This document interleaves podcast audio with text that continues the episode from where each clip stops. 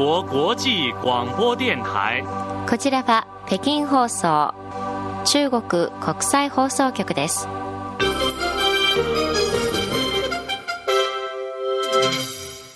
こんばんは。週明けの北京は晴れ、最高気温は4度、最低気温は氷点下8度です。それでは北京からのニュースをお伝えしましょう。まず主な項目です。中国の有人宇宙船新州14号の機関モジュールが4日夜無事着陸しました。第12回中国自動車デザイン国際サミットが上海で開催されました。ユネスコの無形文化遺産に新たに47件が登録されました。以上が主な項目です。はじめに、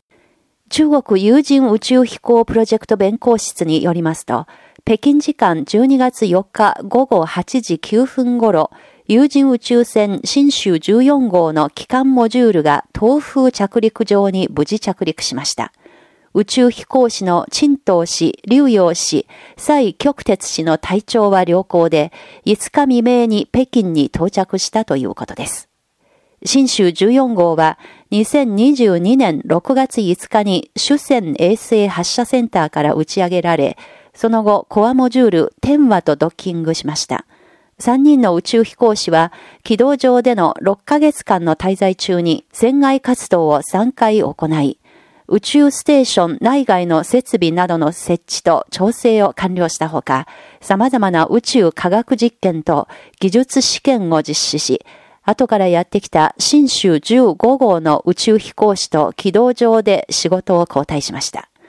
また貨物宇宙船と宇宙ステーションの世界最速ドッキングなど多くの歴史的瞬間に立ち会ったほか、宇宙と地上をつないで授業を行う研究教室の実施など、一連の特色ある科学啓発活動を行いました。第12回中国自動車デザイン国際サミットがこのほど上海市北西部にある自動車の街、家庭で開催されました。2022上海自動車文化祭の重要な行事の一つとして、今回のサミットは新しいエコシステムにおけるデザインをテーマとし、国内外30社以上の完成者メーカー、デザイン会社、20人以上の大学のチーフディレクター、有名デザイナー、専門家、学者がオンラインとオフラインを組み合わせたライブ配信にパネリストとして参加しました。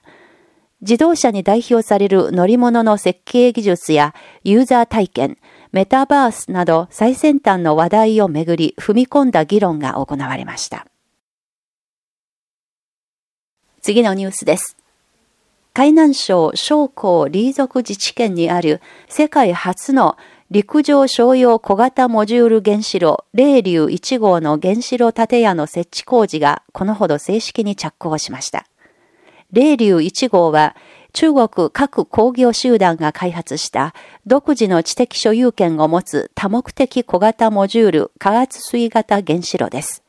設置工事が始まった原子炉建屋は原子力発電所の中核であり、原子炉圧力容器や蒸気発生器といった主要な設備の設置場所になります。霊竜1号の実証プロジェクトである一連の工事は2021年7月13日に着工し、走行期は58ヶ月を計画しています。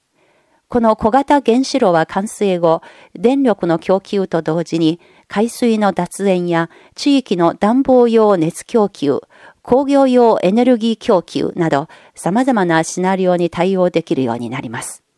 霊竜1号のユニット1機あたりの出力は12万5000キロワットアワーで、完成後の年間発電量は10億キロワットアワーに達する見込みです。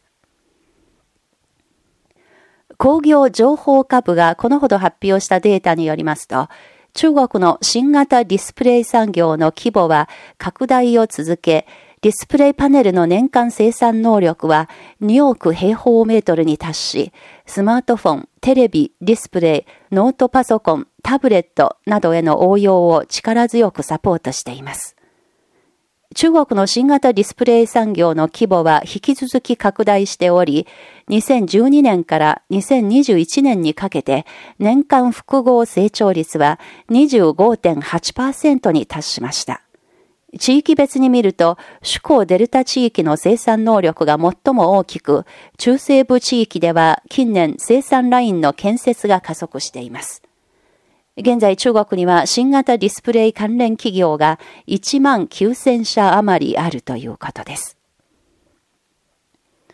お聞きの放送は北京放送中国国際放送局の日本語放送です。ただいま北京からニュースをお伝えしています。ニュースを続けます。ユネスコの無形文化遺産の保護に関する政府間委員会の第17回通常会議が3日、モロッコの首都ラバドで閉幕しました。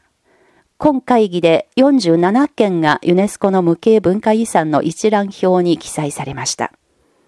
47件のうち、トルコ、アフラトの伝統的な石工、ベトナムのチャム族の陶器生産技術などの4件が緊急に保護する必要がある無形文化遺産の一覧表に、中国の伝統的な製茶技術とその関連慣習、カンボジアの伝統武術、フランスのパン、バゲット、アルジェリアの民謡など37件が人類の無形文化遺産の代表的な一覧表にそれぞれ記載されました。他に4件が条約の原則と目的にかなった優秀な実践事例であるベストプラクティスに記載されました。ユネスコは公式サイトで今年登録された無形文化遺産の一覧表にリスト入りした項目の3分の1が自然や生物多様性の保護に関連しており、いかなる状況においても環境保護を優先させるという国際社会の決意が示されたものであるとしています。中国住宅都市農村建設部国家発展改革委員会財政部はこのほど共同で通達を出し、都市部における保証性賃貸住宅、つまり政府が基準や価格、賃料を限定し、若者や新市民などに向けて提供する住宅について、建設状況を調査、評価し、建設を加速するよう各地方政府に促しました。昨年6月、国務院弁公庁が保証性賃貸住宅の発展加速に関する意見を発表して以来、10月末までに全国にある784の保証性賃貸住宅プロジェクトに2865億元、およそ5兆円の資金支援と1217億元、およそ2兆円の融資が提供されたということです。おしまいのニュースです。2022大金関東マカオ新土協力区 AI コンテスト及び第4回主会香港マカオ青少年ロボットコンテストが3日に開幕し、14の国と地域の139校から5213人の青少年がオンライン展示と独立したオフライン競技を組み合わせた形で大会に参加しました。今大会には EDR ロボットエンジニアリング課題、AI スキル実践競技、ドローンプログラミング関門クリア競技など8つの競技種目があり、小学生、中学生、高校生、専門学校生の4部門が設けられています。参加者は従来の主会市、マカオ両地域から関東省全域と海外地域に広がり、アメリカ、日本、ロシア、ニュージーランドなどの学校からの参加者がオンラインで競技に参加しています。